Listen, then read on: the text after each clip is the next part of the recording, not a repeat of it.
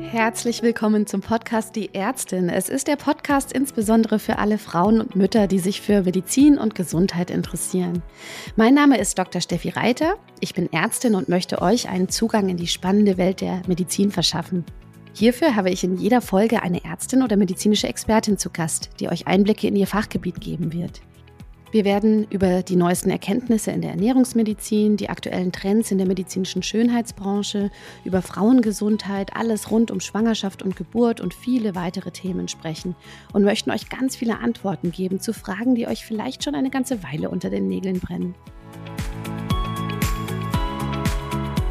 Schönheits-OP ja oder nein? Steigerung von Selbstvertrauen durch die Veränderung des äußerlichen Erscheinungsbildes oder unnatürliches Streben nach Perfektion, Verzicht auf Akzeptanz des eigenen Körpers inklusive schwerwiegender gesundheitlicher Risiken. Es ist ein kontroverses Thema, das wir heute besprechen und genau deswegen freue ich mich ganz besonders auf unsere heutige Beauty-Episode. Dr. Alexandra Buschmann ist Fachärztin für plastische und ästhetische Chirurgie am berühmten Berliner Kudamm und steht mir heute Rede und Antwort zu den ethischen Fragen der Schönheitsmedizin und klärt auf über Risiken und Komplikationen. Sie verrät uns sogar, welchem Eingriff sie sich selbst schon unterzogen hat und wie sie diese Entscheidung heute sieht. Schön, dass ihr heute dabei seid zum Thema Beauty and Health. Passt das wirklich immer zusammen?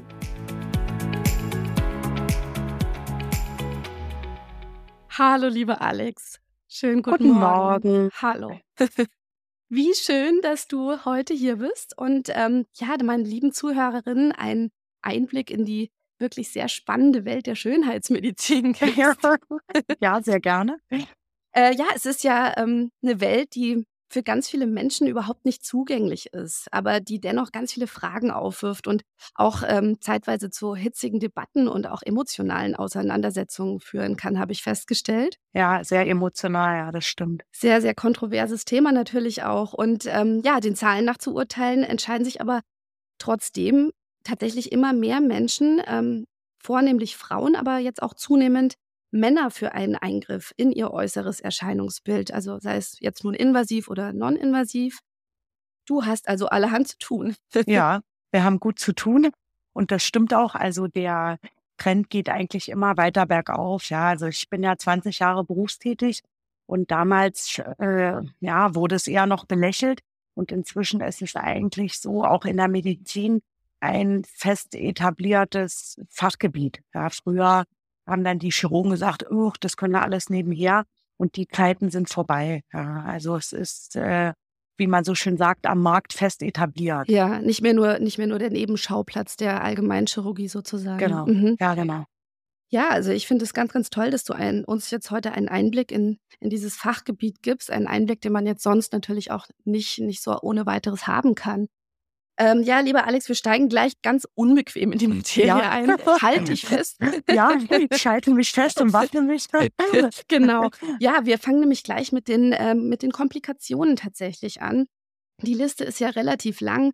Ähm, eine Schönheitsoperation kann zu Blutungen führen, zu Infektionen, Nervenschäden, auch Implantate können abgestoßen werden. Natürlich die Narkose an sich kann schon Komplikationen machen. Ähm, das weiß ich ja auch aus eigener Erfahrung als Anästhesistin. Jetzt habe ich gelesen, du hast schon seit ähm, 2004 jetzt weit mehr als 10.000 Eingriffe durchgeführt. Und wenn man jetzt der reinen Statistik glaubt, ich habe da eine Studie gelesen von der Deutschen Gesellschaft für ästhetisch-plastische Chirurgie, da müsstest du eigentlich schon auf über 400 Komplikationen kommen. Ist es denn richtig oder hast du so ein bisschen eine eigene Statistik, wo du sagst, das haut für mich gar nicht hin?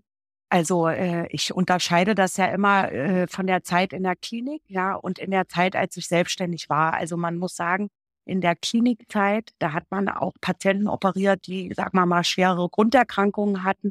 Da hat man etwas mehr Komplikationen, aber seit 2016 bin ich ja niedergelassen haben wir eigentlich fast keine Komplikationen.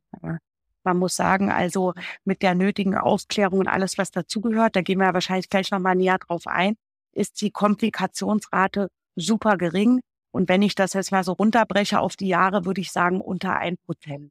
Man hat natürlich nie die Garantie und wir hatten auch schon Probleme, aber die waren im Regelfall eigentlich gut zu handeln. Und man hat in der Ästhetik, also diese schlimmen Sachen, die man auch immer mal wieder hört und die ja dann auch durch die Presse gehen, das sind die Ursache da sind häufig also einmal die mangelnde Kompetenz der Ärzte. Ja, das mhm. sind also meistens keine Fachärzte für plastisch-ästhetische Chirurgie gewesen. Oder es hat der Anästhesist gefehlt. Diese zwei Faktoren. Ja, und dann entstehen auch unter Umständen äh, größere Probleme, die aber in unserem Alltag nicht, ja, nichts zu tun haben. Ah, das sind ja positive Nachrichten. Ja. Ja, ja, also das ist eigentlich das Wichtigste, äh, dass man weiß, das sind ja sogenannte elektive Eingriffe, ja, die sind medizinisch nicht notwendig und man sozusagen schaut, bevor man überhaupt operiert, ob das möglich ist. Und die meisten Patienten, die zu uns kommen, die sind auch gesund. Ja, da gibt es also keine gesundheitlichen Einschränkungen und dann kann man problemlos äh, operieren. Also das Wichtigste ist eigentlich, und das sage ich auch immer all unseren Patienten, ist die körperliche Schonung hinterher. Ja, das wird ja häufig auch so bagatellisiert. Das sehe ich ja auch in Social Media und so. Da wird dann gesagt, am dritten Tag nach ihrer OP können sie alles machen. Das ist Quatsch. Und das sage ich auch allen. Man muss den Frauen und auch den Männern einfach die Wahrheit sagen. Man braucht zwei Wochen körperliche Schonung, nochmal zwei Wochen so, ich sage immer so auf halber Fahrt. Und nach vier Wochen hat man sich im Prinzip von jedem mittelgroßen Eingriff gut erholt. Ja, und wenn man das so den Patienten sagt, gibt es auch keine Probleme. Also du hast ja jetzt gerade eben schon gesagt, im Grunde genommen kommen die Patienten äh, zu dir gesund und bringen jetzt nicht wahnsinnig viele Risikofaktoren mit. Jetzt weiß ich aber selber natürlich aus meiner vergangenen Anästhesistinnenkarriere sozusagen, dass die Anästhesisten eher diejenigen sind, die die Risikoanalyse machen und sich die Patienten ganz genau vorher angucken und dann eben sagen, operabel oder nicht operabel zu diesem aktuellen Zeitpunkt. Ist es bei dir auch so oder machst du trotzdem nochmal eine gesonderte Untersuchung und guckst aus rein chirurgischer Sicht, ob der Patient diese Operation sehr sicher überstehen wird? Also wir machen das immer so, wir machen vor dem Eingriff immer nochmal einen Vorbereitungstermin und da schaue ich dann nochmal, ob chirurgisch alles in Ordnung ist. Und dann gucken wir dort schon, das bin ich sozusagen die erste Stelle, ob es äh, unter Umständen Probleme geben könnte bei der Narkose. Und äh, sollte irgendwas unklar sein, halten wir vorher schon Rücksprache mit unserem Narkosearzt. Und der sieht dann unsere Patienten auch nochmal. Und im Zweifel, wenn er jetzt sagen würde, hm, das will er nicht, dann lassen wir es auch. Ja, also er trifft dann am Ende die Entscheidung. Und da verlasse ich mich auch auf ihn, weil es ist sein Fachgebiet. Und äh, ja, und so klappt das gut. Das hat man aber auch super selten. Ja. Also, die, wie gesagt, die meisten sind gesund. Manchmal guckt man auch, wenn jemand ein bisschen erkältet war, ja, dann überlegt man, dann sagt man auch mal, gut, wir warten noch eine Woche und machen es dann. Und das besprechen wir dann zusammen. Ja, aber er ist da der Fachmann und er überwacht ja auch sozusagen die Vitalfunktion, wie man immer so sagt, ja. Und er hat da das letzte Wort. Und ihr seid ein festes Team, das heißt, ja, du hast diesen ja. einen festen Anästhesisten, den du auch genau. kennst. Und das ist ja schon mal super auch, dass man da nicht jedes Mal sich neu einstellen muss. Nee, also ich habe ja wirklich auch äh, viel operiert, auch in vielen Kliniken.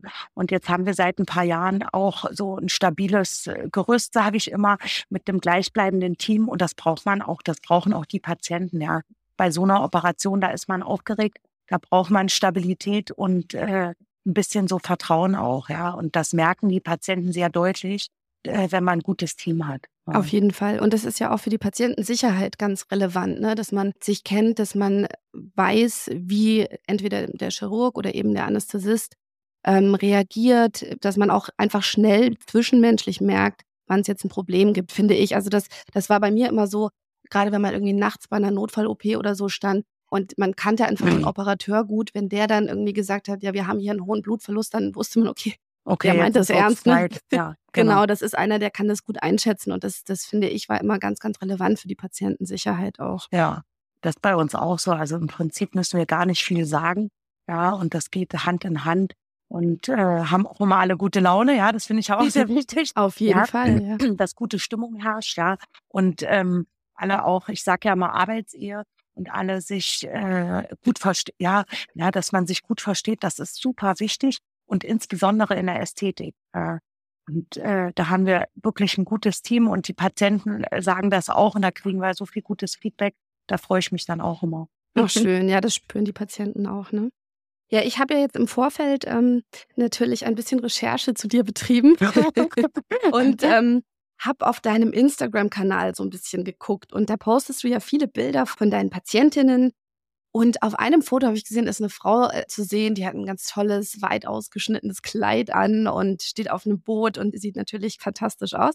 Und du schreibst drunter, äh, wie toll das aussieht und auch ohne BH. Und ich habe nur gedacht, um Gottes Willen, wenn ich dieses Kleid anziehe ohne ja. BH, das wäre nichts für Instagram. nee, aber jetzt mal ähm, im Ernst, ne? Der Trend ist ja schon besorgniserregend. Das sieht sogar die Deutsche Gesellschaft für ästhetisch-plastische Chirurgie so, nämlich dass immer mehr junge Menschen, also unter 30 Jahren, sich Schönheitsoperationen unterziehen möchten, weil eben die sozialen Medien ein verzerrtes und doch ja. sehr unrealistisches Schönheitsideal in die Köpfe bringen.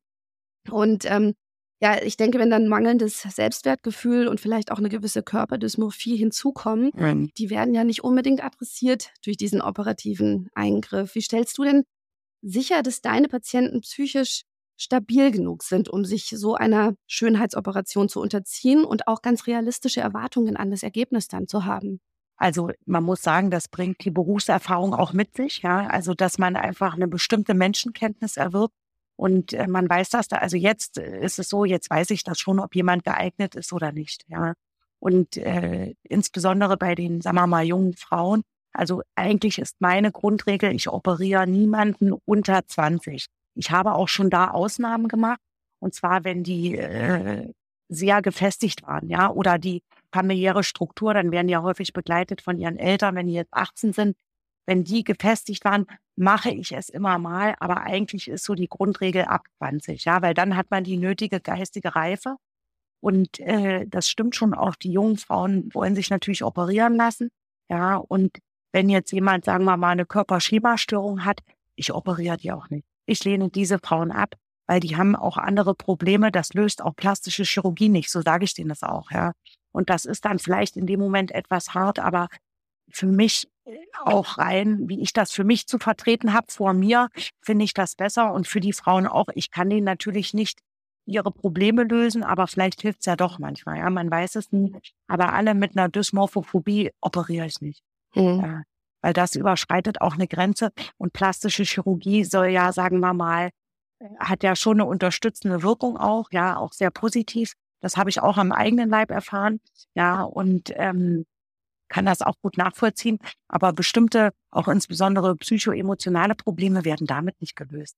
Und das ist auch nicht unsere Aufgabe, ja. Also wir kehren natürlich das Gute hervor, aber unsere Aufgabe ist es nicht, das als Kompensationsmechanismus für was anderes zu nehmen. Mhm. Also es ist eher supportiv sozusagen und nicht eine Therapie an sich. Ja, ne? Genau. ja, und es dient nicht als Ersatz. Und manche Patienten wollen das, ja, aber das äh, ist der falsche Ansatz. Und so funktioniert das auch nicht. Und diese Patienten operiere ich auch nicht. Mhm. Darf ich ähm, mal nachfragen, weil du gerade erwähnt hast, das hast du selber auch erlebt. Ähm, ja. Möchtest du da ein bisschen was zu erzählen? Also ich selber habe mir, ich habe ja zwei Kinder, ja, die sind sehr liebreizend. Und äh, als die dann, da war ja dann der Kinderwunsch auch abgeschlossen, habe ich äh, eine Brustvergrößerung gemacht. Mhm. Und das war auch für mich eine sehr gute Entscheidung, ja, weil nach zwei Kindern, das wissen insbesondere alle Mütter, aber auch nach Gewichtsabnahmen, ja, also ohne dass man Kinder hat, fehlt einfach das Volumen an der Brust. Und das geht halt super mit Implantaten, muss man sagen. Ja. Mhm. Und äh, das habe ich dann gemacht, so als meine Kinder so aus dem Allergröbsten raus waren.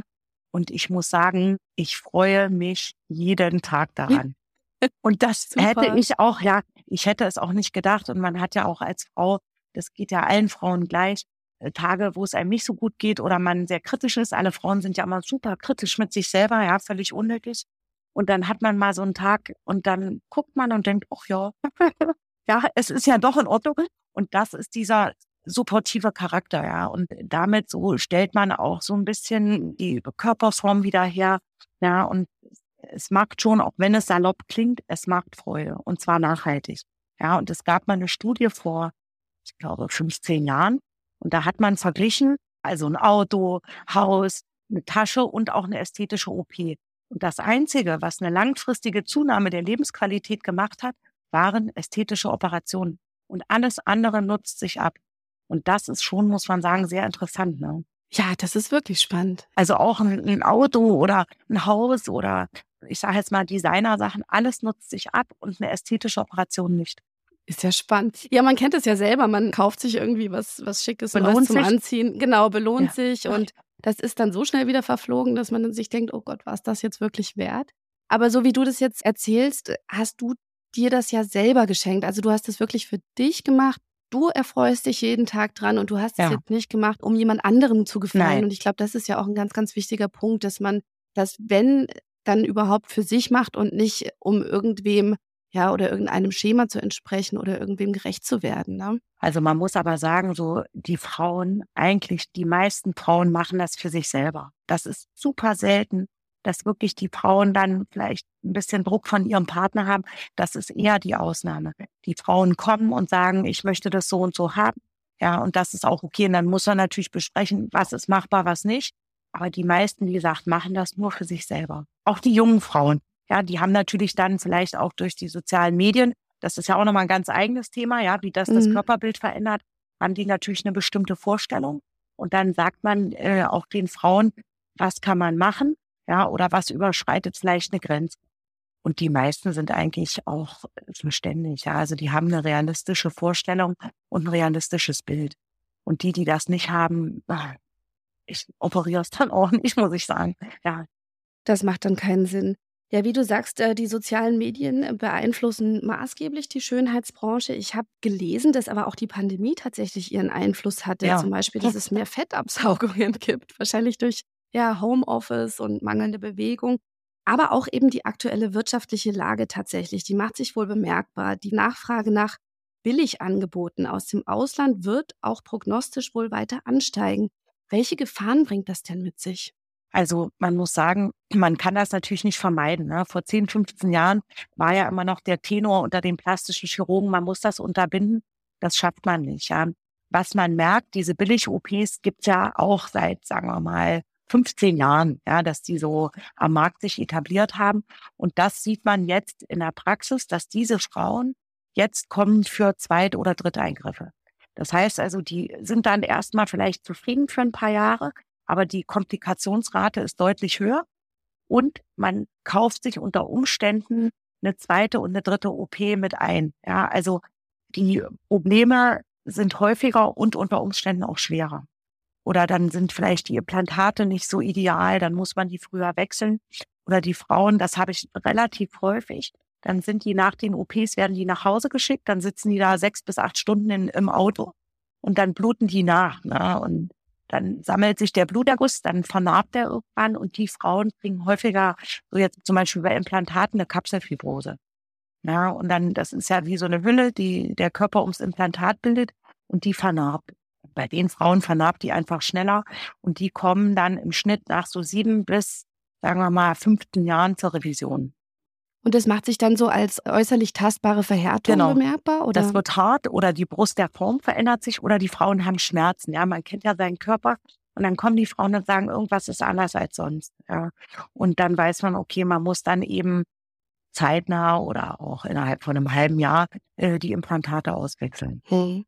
Und wie ist es bei ähm, jetzt auch qualitativ hochwertigen Implantaten? Müssen die eigentlich auch gewechselt werden irgendwann mit den Jahren oder können die lebenslang drin bleiben? Also die Hersteller sagen ja lebenslang, das ist aber das juristische lebenslang, also 25 Jahre, ja, die sind sehr schlau. Ne?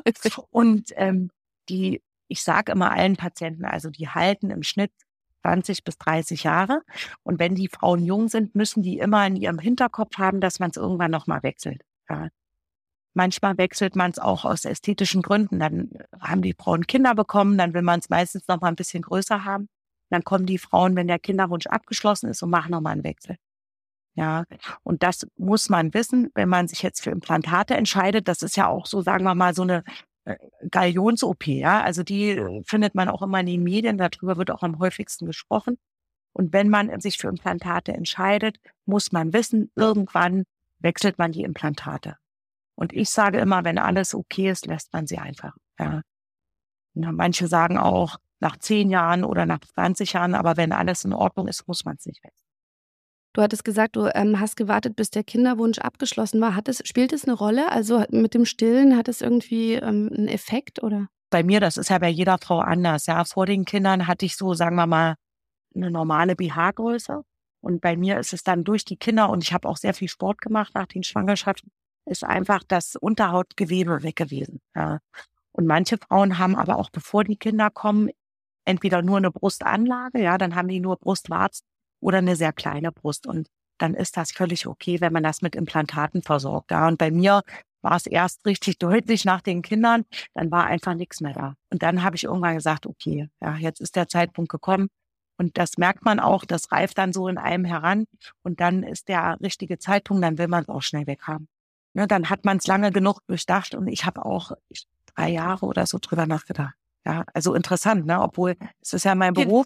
Ja, ja, da würde man denken, ach, entscheide ich von heute auf morgen. Ich habe drei Jahre drüber nachgedacht und dann war es soweit und dann war es auch innerhalb von acht Wochen war es erledigt. Ja. ja. Aber ein Effekt jetzt äh, bezüglich Stillen oder so, hat es jetzt ähm, einen nachteiligen Effekt? Also können Implantate das stören oder nee, ist das eigentlich kein Problem? Nicht. Wenn man das unter den Muskel legt, kann man, sagt man immer, bleibt die Stillfähigkeit voll erhalten. Ja, manchmal, wenn es über dem Muskel liegt, dann ist die Stillzeit ein bisschen kürzer. Ja, mhm. Dann man so die meisten Frauen stillen ja ein halbes Jahr oder auch ein bisschen länger. Und wenn das jetzt über Muskel liegt, dann ist es manchmal nach drei Monaten ist die Milch weg.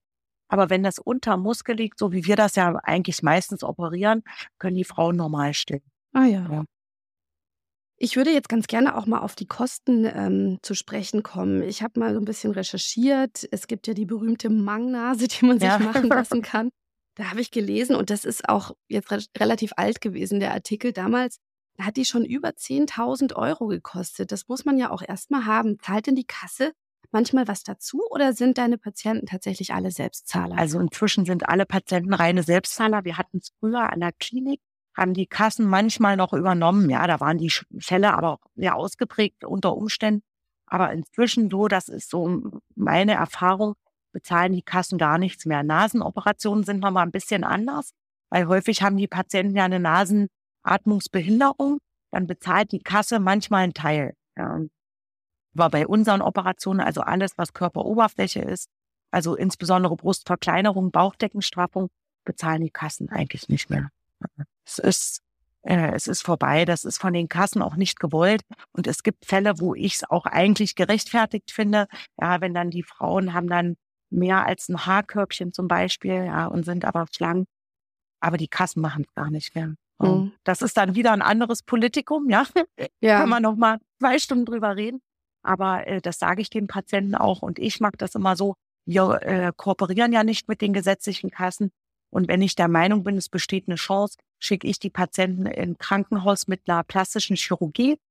Die rechnen ja mit den gesetzlichen Kassen ab und dann kümmern sich die Kollegen um eine Begutachtung und so weiter. Ja. Ah ja, okay.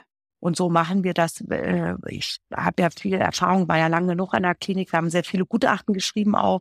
Da kann man das gut einschätzen und dann selektiert man das und schickt die Patienten in die Klinik. Ja, ich kann mir vorstellen, bei so Patienten, die auch vielleicht ganz viel an Gewicht ähm, verloren haben, dass die so eine Fettschürze haben. Genau. Das ist ja auch wirklich dann teilweise massiv beeinträchtigend. Ja. Da kann man sich schon vorstellen, dass ja. diese hm, Patienten es jetzt nicht nur machen, um eine schöne Bikini-Figur zu haben. Das ist genau, das ist rekonstruktiv, ja. Das sage ich den äh, Patienten auch immer wenn die zu uns kommen und die, manchmal waren die vorher schon bei der Kasse, ja, da hat die Kasse gesagt, okay, auf Wiedersehen. Und äh, dann sage ich denen auch, die Straffung, die wir machen, hat eher einen rekonstruktiven Charakter.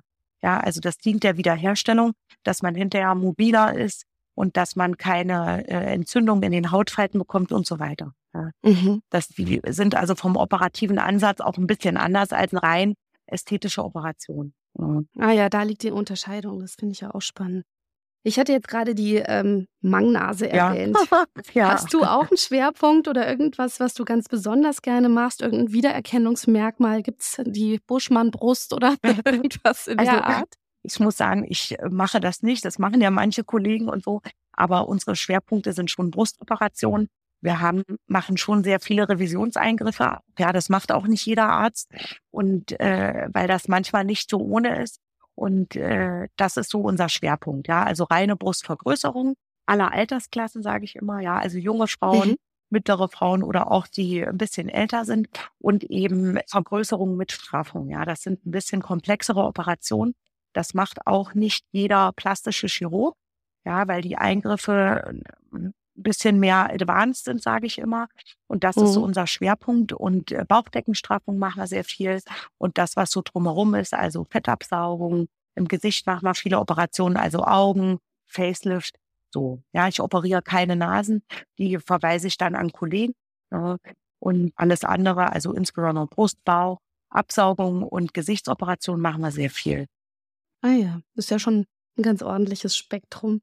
Was hat es denn mit dem Trend auf sich, dass immer mehr Männer sich unters Messer legen? Was sind denn da die häufigsten Eingriffe? Also die Männer kommen eigentlich am häufigsten wegen Oberlidstraffung und Fettabsaugung.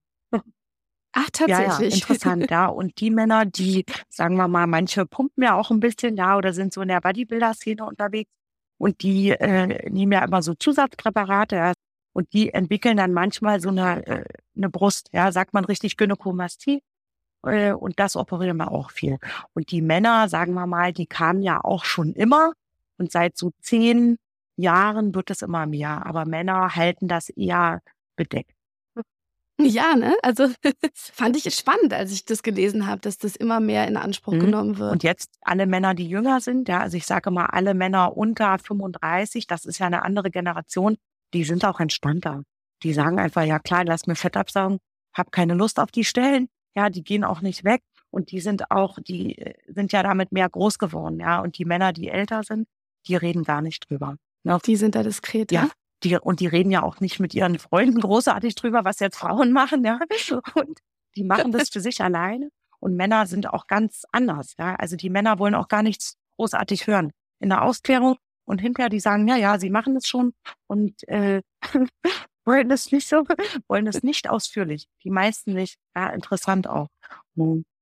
Das ist wirklich interessant, ja. Ja, Männer wollen auch gut aussehen, ne? muss man sagen. Ja, und die sind natürlich auch beeinflusst von den sozialen Medien. Das ist ja, äh, geht ja auch nicht bei, an denen spurlos vorbei, kann ich mir vorstellen. Da wird ja auch der perfekte Körper viel zur Schau gestellt und. Ja, und die wollen auch mithalten mit den Frauen, ne? Ja. Die haben dann klar. auch eine heiße Frau zu Hause. Ja, und die sieht top aus, ja. Und äh, da wollen die auch mithalten. Ja. ja, ja, das ist schon so, ne? Und dann auch, auch Männer, die sind gut trainiert auch. Und das heißt, die legen auch Wert auf ihren Körper. Und die haben dann so, ja, auch so ihre kleinen Tons, gar nicht so viel, meistens ein bisschen Taille und Bauch. Und das saugt man dann ab. Es geht ja auch nicht weg. Ja. Es, man kann es nicht weghungern, man muss es einfach absaugen. Hm. Das sind dann doch eher so die Perfektionisten wahrscheinlich, die einfach noch so ein bisschen was finden und dann aber eigentlich schon relativ viel investieren in den Körper. Ja, genau. Also, da macht es dann wahrscheinlich auch nur Sinn, weil wenn der Lifestyle nicht stimmt, kann ich mir vorstellen, wird dann auch eine Fettabsaugung nicht so viel machen. Ja, ja, manchmal schon. Ja, manchmal ist so eine Absaugung auch so der Start. Ja, das fällt mir auch oft auf. Dann saugen wir die Patienten ab. Also ich sage jetzt mal vielleicht die Beine, ja, also alles, was einen auch in der Mobilität einschränkt. Und danach fangen die Frauen oder die Männer an mit Ernährung, mit Bewegung und so weiter. Ja. Ah, als Motivationskick sozusagen. Ja, also mhm. das ist nicht nur so, äh, das wird ja auch häufig negativ dargestellt, auch so in der Presse und so. Dann wird gesagt, ja, kommen alle nur und lassen sich immer wieder absaugen. Also so ist das nicht. Ja, das ist schon ein bisschen differenzierter.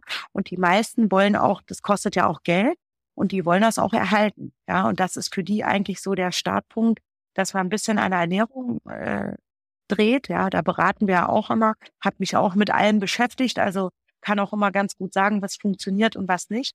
Und so, und das macht dann auch Spaß. Ja. Mhm. Ach, das ist ja auch spannend. Also da hatte ich natürlich auch schon wieder meine Vorurteile.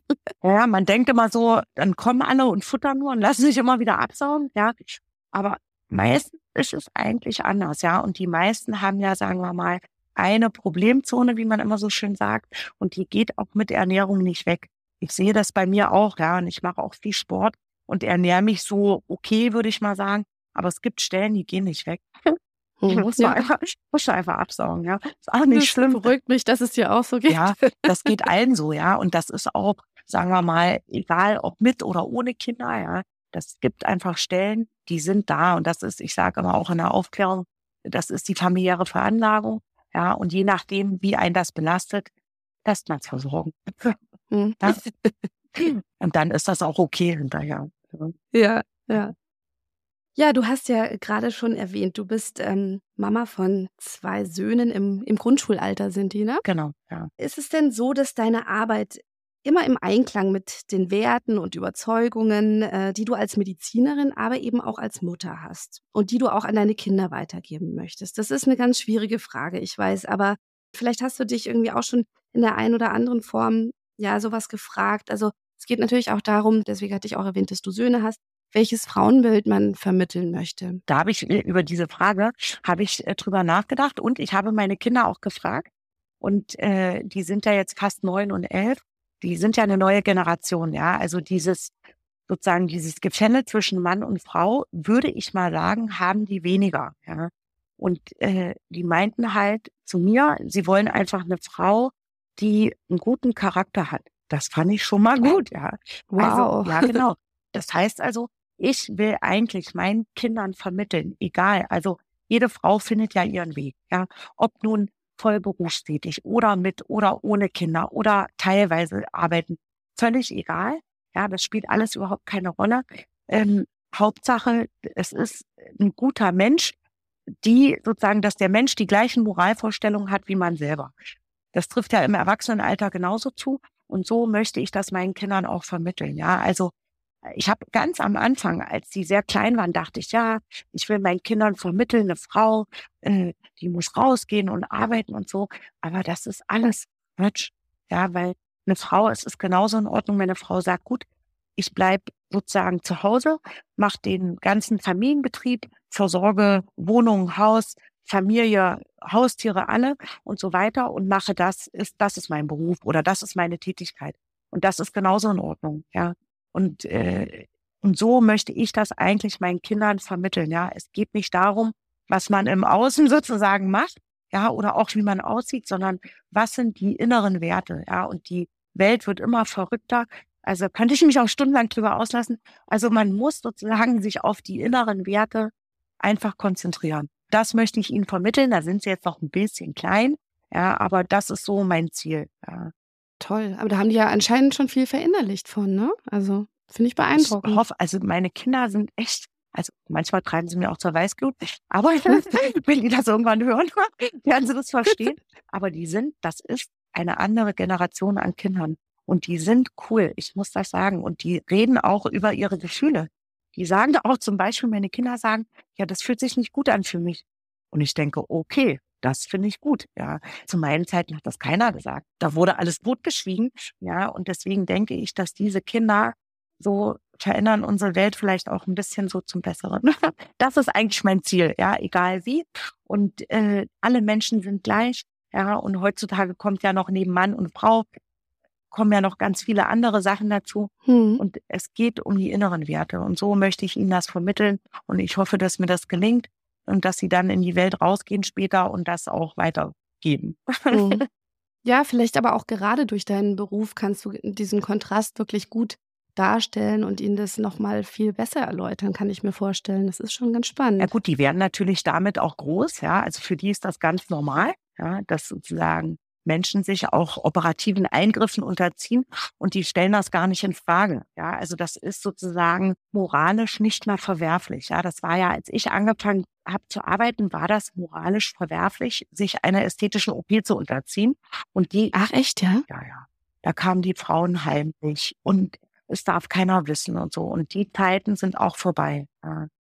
Und gab es da schon mal eine Zeit, wo du deine Berufswahl trotz allem in Frage gestellt hast? Gab es da mal Zweifel? Also genau vielleicht zu dieser Zeit, als es noch nicht so etabliert war? Also da dachte ich auch so manchmal, hm, ob das eine gute Entscheidung war. Aber dann dachte ich ja eigentlich schon, weil es macht mir einfach so einen Spaß.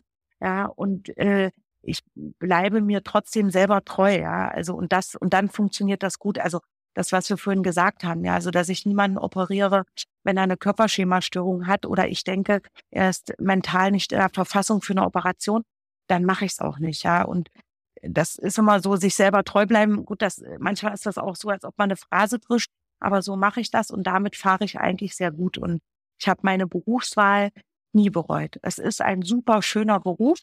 Er wird einem natürlich manchmal etwas schwer gemacht, auch als Frau, ja, das muss man sagen. Aber ja, kann ich mir vorstellen. Ja, aber das, das lässt man gar nicht an sich ran, ja, und äh, geht trotzdem seinen Weg. Aber der Beruf ist meiner Meinung nach der schönste Beruf, den es gibt. Ach toll, so soll es sein. Schön. Jetzt würde mich natürlich brennend und wahrscheinlich auch äh, meine Zuhörerinnen brennend interessieren, wie du das alles irgendwie unter einen Hut bekommst. Also du bist erfolgreiche Chir äh, Chirurgin am schönen Kudamm in Berlin. Du bist gleichzeitig Mutter von zwei Kindern. Du bist sogar alleinerziehend. Wie schaffst du das? Also sagen wir mal so, einmal die, die Grundeinstellung ist, man will es ja schaffen. Ja, das, damit geht's schon mal los. Also ich habe auch Lust drauf. Ich habe mir auch viele Gedanken gemacht, ja, äh, ob das so richtig ist, viel zu arbeiten und Kinder und so weiter. Aber ich will das auch so, ja. Also das ist mein persönliches Lebensmodell, dass ich beides so möchte. Ich liebe meinen Beruf und ich liebe meine Kinder. Ja, und der Vater meiner Kinder, wir sind zwar getrennt, aber wir ziehen unsere Kinder trotzdem gemeinsam groß. Und er macht natürlich auch viel. Ja, das muss man sagen. Also, wenn eine Frau berufstätig ist, ja, und dann teilt es sich automatisch auf beide, also auf Mutter und Vater auf. Ja, und er übernimmt zum Beispiel alle Sportveranstaltungen, ja, das schaffe ich auch häufig zeitlich nicht und das übernimmt er und so funktioniert das gut. Es gibt natürlich Tage, die sind auch zum Abgewöhnen. ja, das muss man auch nicht schön reden. Und wo man denkt, ich halte es nicht aus, ja. Und wo auch wirklich dann alles auf den Mal kommt. Das kennen ja alle Frauen auch, die Kinder haben gibt einfach Tage, wo es zu viel ist und äh, die habe ich natürlich auch. Ja. Und dann denkt man, gut, man, ich lasse den Tag einfach vorbeistreichen. Morgen ist ein neuer Tag und dann ist es auch meistens besser. Ja. Mhm. Aber für mich so, wie das ist, ich mag diese Art des Lebensmodells. Für mich ist es genau das Richtige. Ja. Und es gibt immer Phasen, wo man vielleicht mehr arbeitet und dann gibt es auch Phasen, wo man mehr für die Kinder da ist. Ja. Und ich probiere die Balance eigentlich gut zu halten. Ja. Mhm. Toll. Und ich glaube, das, äh, was du deinen Kindern da vorlebst, ist auch ganz großartig, nämlich, dass du auch zufrieden bist und nicht permanent an dieser Entscheidung irgendwie haderst. Ja. Ich glaube, das spielt eine ganz, ganz große Rolle. Das spüren Kinder ja auch, ob man irgendwie unzufrieden ist. Und ich glaube, wenn man seinen Beruf so gerne macht wie du und das mit so viel Leidenschaft macht, dann ist es einfach so positiv und das kriegen die Kinder auch mit. Es kann einfach äh, nur gut sein so. Ja, genau. Das, und so sage ich denen das auch. Man muss was finden, wo man sehr viel Freude mit hat und der Rest kommt von alleine. Ja, man will natürlich strebt ja immer auch ein bisschen finanziellen Wohlstand an, das ist auch in Ordnung. Aber in erster Linie es geht es nicht ums Geld. Ja, es geht um den Spaß und die Freude und dass man es eben einfach gerne macht. Ja, und äh, es gibt natürlich auch harte Tage. Ja, das ist in jedem Beruf so. Ja, das habe ich auch. Das haben tausend andere auch. Egal in welchem Beruf man tätig ist, aber es muss die meiste Zeit Spaß machen. Ja, und dann weiß man, hat man die richtige Entscheidung getroffen. Welche Vision hast du denn so für die Zukunft der Schönheitschirurgie? Wird es denn tendenziell ein bisschen weniger invasiv oder risikoärmer? Wo gehen mhm. denn so die Trends hin? Also risikoärmer auf jeden Fall, weil alles sich auch weiterentwickelt. Weniger invasiv, sagen wir mal so. Bevor es zu einer OP kommt, insbesondere Gesicht, ja, hat man erstmal viele Möglichkeiten, um ein bisschen Anti-Aging zu machen und so weiter. Ja, also das beste Beispiel finde ich immer Facelifts. Früher kamen die Frauen mit 40 bis Mitte 40. Das ist heute 10 bis 15 Jahre später. Ja, mhm. und das ist, hat damit zu tun, dass man eben äh, weniger invasive Verfahren erstmal anwenden kann, bevor man äh, zum Messer greift. Ja, und meine Vision für die Ästhetik finde ich eigentlich, dass man also einfach es natürlicher gestaltet. Ja, es gab ja jetzt eine Phase, die ist Gott sei Dank im Abklingen, wo es sehr, sagen wir mal, überzogen auch war sehr große Brüste, sehr große Lippen, große Wangen, riesige Hintern. Ja, und der Trend geht ein bisschen weg inzwischen. Das wird noch so vielleicht drei, vier Jahre dauern. Ja, aber man merkt es schon, also dieses Überzogene ist eigentlich vorbei. Und ich finde auch, und dazu dient plastische Chirurgie, man lässt eigentlich den Menschen, wie er ist, ohne dass es jetzt großartig operiert oder verändert aussieht dass man eigentlich den individuellen Menschen so optimiert ist ja auch immer so negativ behaftet, ja, aber die Dinge verändert, die er verändert haben möchte und nicht dieses, äh, ja, also die Yo, so insbesondere die Amerikanerinnen, die stehen ja alle so auf Bella Hadid, ja, mit der Nase und so. Und die gehen dann auch zu den Kollegen und sagen, sie wollen so aussehen wie sie. Das ist natürlich Quatsch, ja. Mhm. Und das finde ich, das sollte man mehr unter die Leute bringen, weil jeder Mensch ist so, wie er ist, erstmal völlig in Ordnung. Ja, und man optimiert es ja ein bisschen, aber krempelt nicht alles um. Hm. Man muss es an den Typ angepasst machen. Genau. Und alle, eigentlich alle seriösen Kollegen sagen das auch so. Und gibt es irgendwelche technologischen Neuerungen, ähm, auf die du dich jetzt ganz besonders freust in der Zukunft? Ist da irgendwas auf dem Markt, wo du sagst, oh, das wird ganz spannend werden? Also sagen wir mal so, es gibt ja immer so eher diskrete Veränderungen. Und mein, sagen wir mal, Hauptberuf ist ja eigentlich das Operieren. Und wir haben natürlich auch so ein bisschen technisches Add-on, aber machen ja hauptsächlich das Operative. Und es gibt natürlich immer Veränderungen.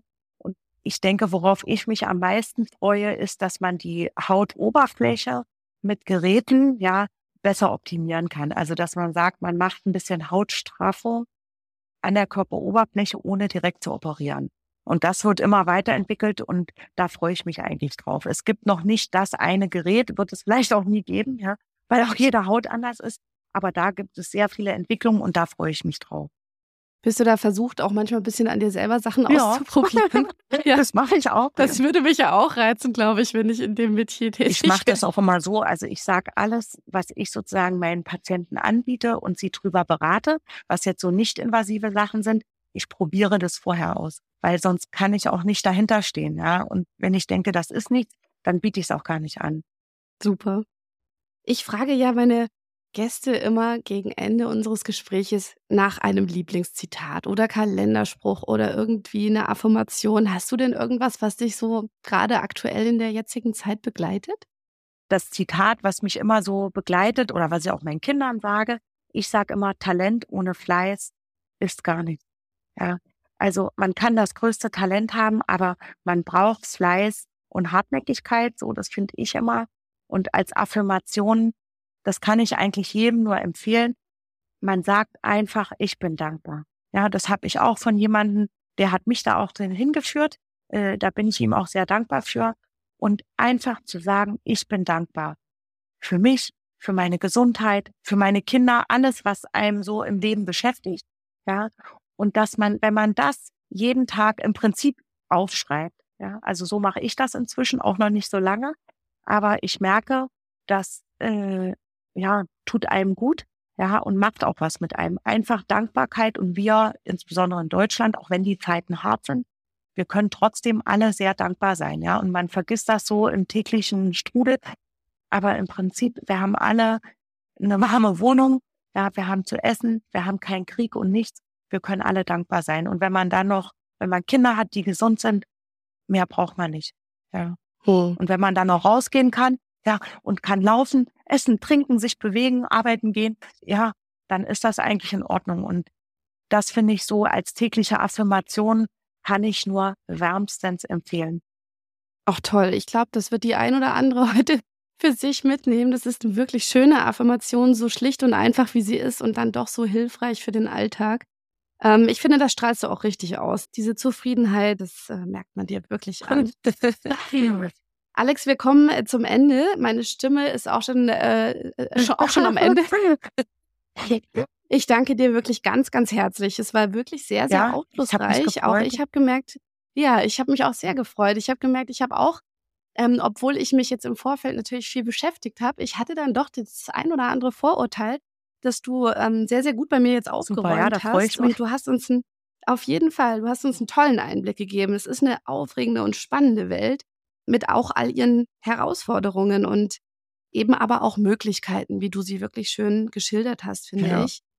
Ich habe den Eindruck gewonnen, dass es dir auch ganz, ganz wichtig ist, dass deine Patienten wirklich gut informiert in so eine Operation reingehen, dass die diese Entscheidung nicht einfach irgendwie ad hoc treffen. Du minimierst auch wirklich maximal ihre Risiken, ähm, was natürlich irgendwie in deiner Macht steht.